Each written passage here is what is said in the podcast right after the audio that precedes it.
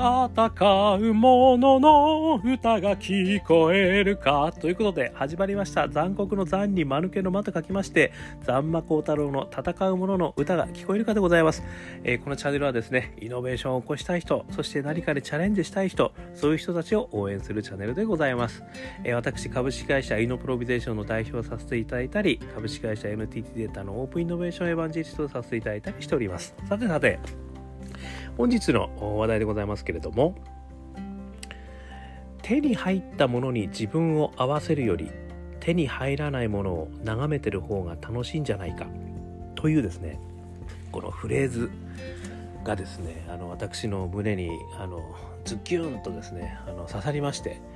えー、これについてちょっと今日はですねお話ししたく思います。あのこの言葉はですねどっから出てきたかっていうとですね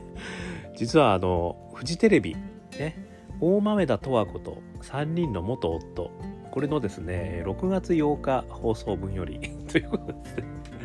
あのこのフレーズが出てきたんですね。これあの皆さんご覧になってない方ももしかしたらねいるかもしれないということで簡単にご説明しますとですね。これあの大豆田十和子さんっていうのはですねあの松たか子さんがですね、えー、やられてる役なんですがあのもう3回結婚して、3回離婚をされてると。いう方なんですね。でこのタイトルにある通りその3人の元夫っていうのはですね 常日頃その松たか子さんの周りに現れてはですねあのね、まあ、まだ好きだのねあの他の人と結婚しちゃいかんだのまあいろいろですねあの なんかこう入り乱れてくる。ね。あの非常に面白いあのドラマなんですけれども、えー、その中でですねあのまあ結構もう最終場面にね近づいてきてるんですけど、まあ、もう終わっちゃったのかな。私あのちょっと録画で見てるもんですけどまだその最終回の手前ぐらいな感じなんですけど。あの小田切丈さんがねあのこれはもっと夫じゃ夫じゃないですよ、ね、4人目のもしかしたら夫候補としてですねこう出てくるわけなんですがあのその方とですね、まあ、松たか子さんこの大豆田十和子さんが、えー、非常にいい関係になりましたと。ね、でそれをまた元3人の夫がですねもうハラハラしながら見ていて、まあ、いろんなこうあの邪魔を邪魔な工作をするわけですよね。でもあのマスさんとねそのあの小田切城はすごくいい関係になってで最後にブワーッと向かってくるということでですねあのこのセリフがねあの出てきたということなんですけれどもちょっとその結果はね皆さんあのもし見てない方がいて今から見ようとしたのにとかね思ってた方にちょっと怒られちゃうかもしれないんで こうネタばらしは最後までしませんけどもその時にですね、えー、これ松田龍平さんですね。あの松たか子さんのですね最初の夫は松田龍平龍平さんなんですけどその方が松さんがですねあのちょっとこうある形でこうその、えー、バーに来るんですけどね。でそのバーのバーテンをやってるんですけどその時にこう言われた言葉なんですよ。手に入ったものに自分を合わせるより手に入らないものを眺めてる方が楽しいんじゃない？で、え、松田龍平さんが言われたら、まあ、松高子さんが「そうだよね」と「そりゃそうだよ」っていうお話をされたと。いう場面で私はこのセリフがですね非常にあの胸に突き刺さってしまったと、まあ、なぜ突き刺さったかというとですねこの手に入ったものに自分を合わせるということですね、まあ、これは現状維持的な話ですよねそれから、まあ、ある意味手に入らないものを眺めてる方がね、この手に入らないものを眺めてるっていうのはある意味手に入らないけれどもそれを手に入れようとあの、まあ、希望を持ってそれを眺めているっていうことですね。まあ、そっちの方が楽しいんじゃないっていうお話ですよね。でこれもねあの、うん、確かにそうだそうだ。いや俺もそうだよ。その通りその通りってちょっと思ったんですけどただですねなんかちょっといろいろ考えているうちにねうんいや本当にそれでいいんだっけ？ってちょっと思い始めてしまったというところをですね今日はお話ししたいなと思ってるんですけど何かというとですねまあ私ずっと前からお話ししてる通りあの墓標にねチャレンジャーと書いてほしいと。いうそれで知りたいということで。あの、まあ、独立1年前に独立する際にねあの思って独立したみたいなねちょっとかっこつけて言ったことがあるんですけど。まあそういう意味で私みたいなタイプっていうんですかね。そういう意味ではそのやっぱり新しいもの好きでなんかねこう現状からいろんなことをね新しいこと始めたいみたいなことを思ってる人っていうのはまあ割とねあのそういう生き方をする人たちなのかなっていうふうにあの思っているんですよね。なので先ほどのお話では手に入らないものをね眺めてる方が楽しいタイプっていうんですかね。まああのもっとあえて言うとするとね眺めてるだけじゃダメだと。ね、手に入らないものを手に入れるためにあのいろいろ頑張ると。ね、でその頑張るプロセスでさえ楽しいと、ね、その中でたくさん失敗したとしてもそれ自体が楽しいと。でも手に入らないものを追い続けてる。なんかねそういうことがあの楽しいっていうタイプの人間だろうなと思って、えー、いるんですけどね。でまあ多分ですねそういうふうに思わない人たちもやっぱり中にはいると思うんですよね。やっぱり手に入ったものにね自分を合わせていくと。でそれこそがすごく重要だとこういう人たちもねあの中にはいると思うんですけど多分僕とはちょっと違うタイプなのかなとかもねあの一瞬思ったということなんですけどでもですねあの結局ですよ私のように手に入らないものを眺めてるもしくはその手に入れようとして頑張るタイプっていうのはある意味手に入っちゃった場合そしたらまたきっと別の手に入らないものが欲しくなっちゃうんじゃねえかと。ちょっと思い始めてきたんですよね。なんかそういうことってありますよね。やっぱりこう、ね、手に入っちゃったらなんかよく子供でねおもちゃ買っておもちゃ買ってっつっておもちゃ買ってはいって買っちゃったらもう次のおもちゃ買っておもちゃ買ってってお前前のやつどうしたんだよっていうね。ああいう状態ですよね。困った子供状態。ね。っていうのはあの私はねやっぱりあるなってちょっと思い始めたんですよね。でもそうするとねなんかそのどんどんどんどん欲しくなっちゃうんですよね。次から次と。なのでそういう意味ではすごく欲深いってことなんでしょうね。なんかこう欲が止められない。でなんかまた次の欲しくなっちゃう。で手に入ったらまた次の欲しくなっちゃう。でその欲しく欲しいもの欲しいもの眺めて楽しんでいく。まあそういうのって本当にあの大丈夫なのかってちょっと思い始めたんですよね。なんかそれって実は昨日のねあの伝統と技術のオープンイノベーションの話をさせていただいたんですけどモンゴル遊牧民とですねそれからあの現代の技術変更型の都市っていうんですかねその型っていうとこでちょっとなんかそれが急に頭に浮かんで俺ってやっぱりその都市型のあの常にね新しい技術を使いながらなんかこう新しいことを実現していく新しいことをどんどんどんどん追い求めていくっていうんですかねなんかやっぱりそういうまあ、ある意味世界に生きてるのかなと、ね、でそういう世界がすごく自分には合ってると思い込んでるのかなっていう気がちょっとしてしまったんですよね。ところがですよ私の人生の中でもですねあの失った時にね初めてあのいかに大事だったかということをねあの思うことっていうのがやっぱりたくさんあるんですよね。だからそのまあ例えばですねあの私の父もですねそういう意味では3年前にあの他界しましたけどやっぱりそれをこう、ね、離れてる時はそんなに意識してませんでしたけどやはり失うと言ったところからですねあ非常にねあのあそうかこんなやっぱり大事な存在だったんだなってねやっぱり心の中に思いますよね。まあ今はねそういう意味では私の心の中に生き続けてると。ねでもすぐそばにいてやっぱりそこでいろいろアドバイスしてくれてるんだみたいなねことをやっぱりこう思うことによって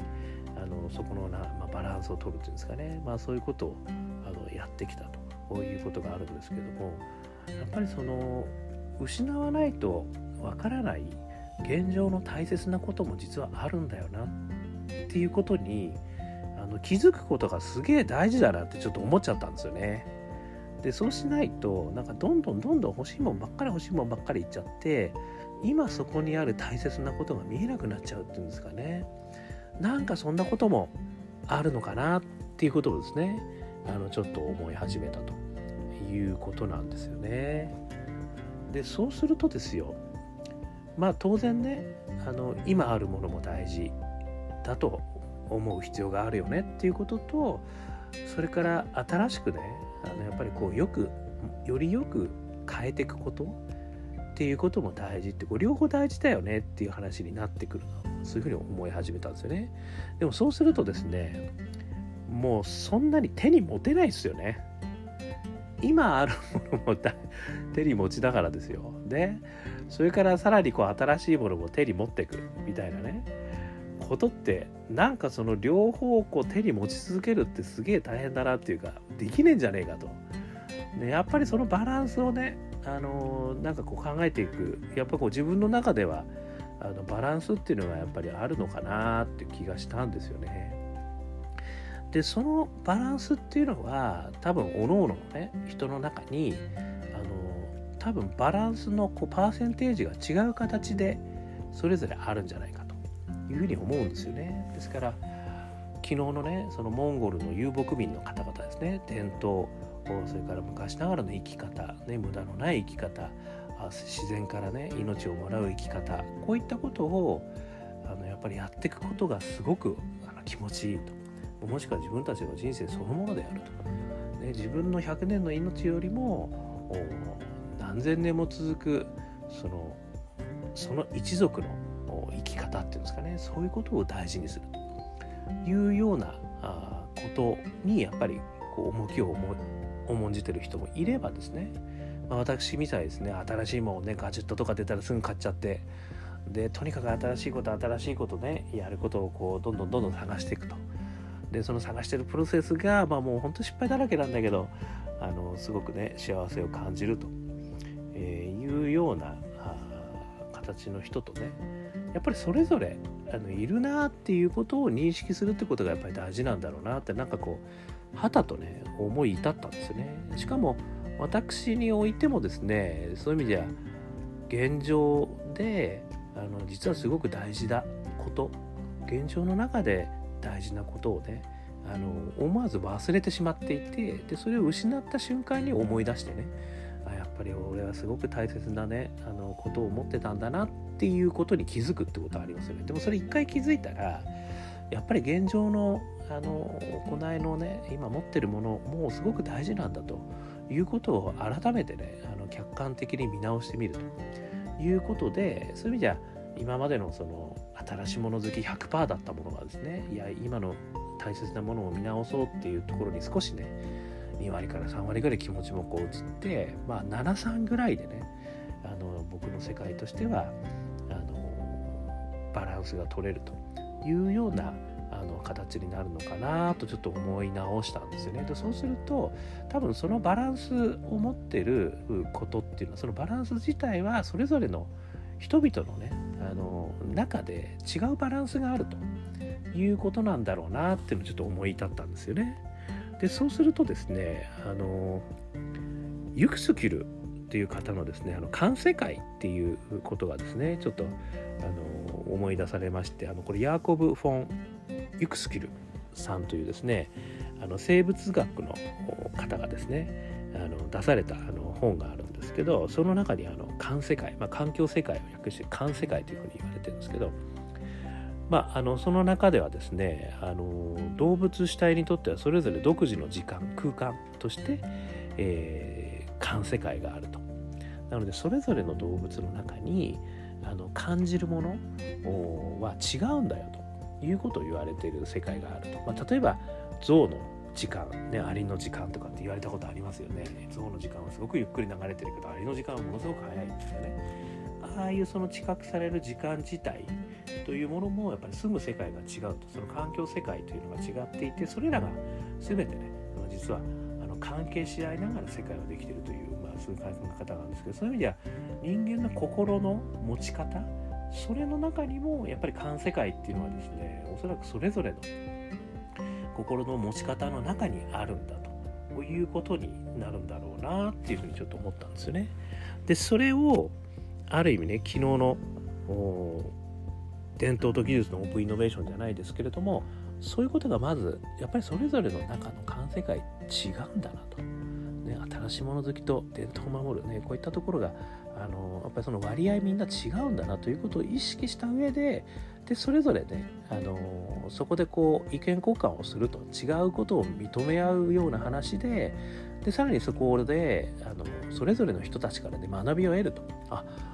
僕の環世界とモンゴルの遊牧民の環世界全然違いますねと。なるほど。確かにでもそちらの世界もすごく素敵な考え方ですね。でその素敵な考え方をね僕の今生きているこの東京という地においてどうやったらあの生かしていけるのかなってことをね考えるとすごくあの新しいものがまたねあの生まれるんじゃないかっていう話を昨日はさせていただいたんですけどそういう意味ではモンゴルの遊牧民でなくてもですよ。そういう意味じゃ僕とねそれから友人それからあいろんなあのクライアントの皆様、ね、さらにいろんな人たちがいるわけじゃないですか。そうするとそういう人たちももちろん家族においてもですねそれぞれの感世界があるからやっぱりそれぞれの感世界がどんなものなのかっていうことですね。やっぱりこう別々のものがあるというのを知った上でやっぱりそこでねあの意見交換をすることによってそれぞれから学び得ることがねやっぱりたくさんあるんだろうなっていうことをねあの思ったということなんですよね。なので昨日はね割とこう極端な話として伝統と技術ね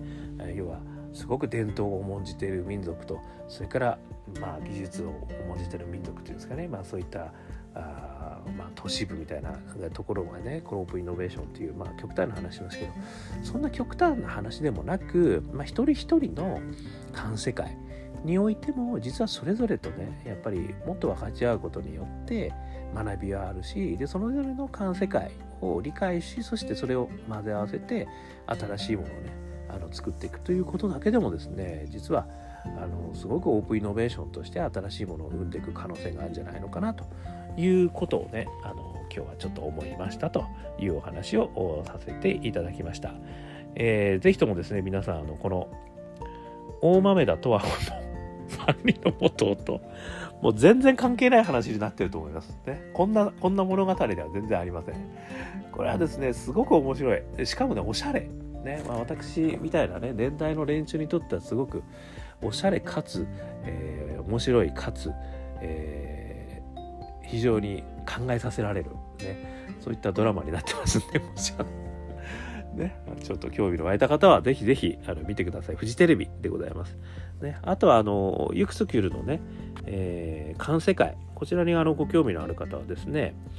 あの文献といたしましては生物、ね、生物から見た世界っていうのはね岩波文庫からあの出ておりますのでちょっとこれもあのリンク貼っときますので、えー、もしよかったらあこちらの方も見ていただけるといいかなというふうに思いました。ということでね今日はあの大豆田十和子の、えー、元元三人の夫からですね、えー、手に入ったものに自分を合わせるより手に入らないものを眺めてる方が楽しいんじゃない？という一つのセリフからですね、えー、一人一人の環世界のオープンイノベーションみたいなことがねやっぱりそれぞれの環世界を掛け合わせることによってもっと素敵な社会ができるんじゃないかというようなことをですね、あのお話しさせていただきました。ということでですね、えー、このチャンネルはですね、えーチャレンジャーの人でもしくはねイノベーションを起こしたい人、まあ、そういった人たちにですね少しでも参考になるお話が届けられればいいなということで、えー、私なりに私独自の解釈ですので本当大変恐縮です、えー、お話をさせていただいてます、えー、もしまた聞きたいなと思った方は登録ねそれから面白いなと思った方はいいねねそれからあのこれちょっと他の人の聞いてほしいなと思ったらシェアねえー、また意見交換したいなということであればコメントって いうのをまあなんかアクションしてくれるとね、すごく嬉しいなということでございます。ということで、今日もお話を聞いていただきまして、どうもありがとうございました。それではまたお会いしましょう。また来週来週じゃないわ。また明日毎日やってます。また明日頑張りましょう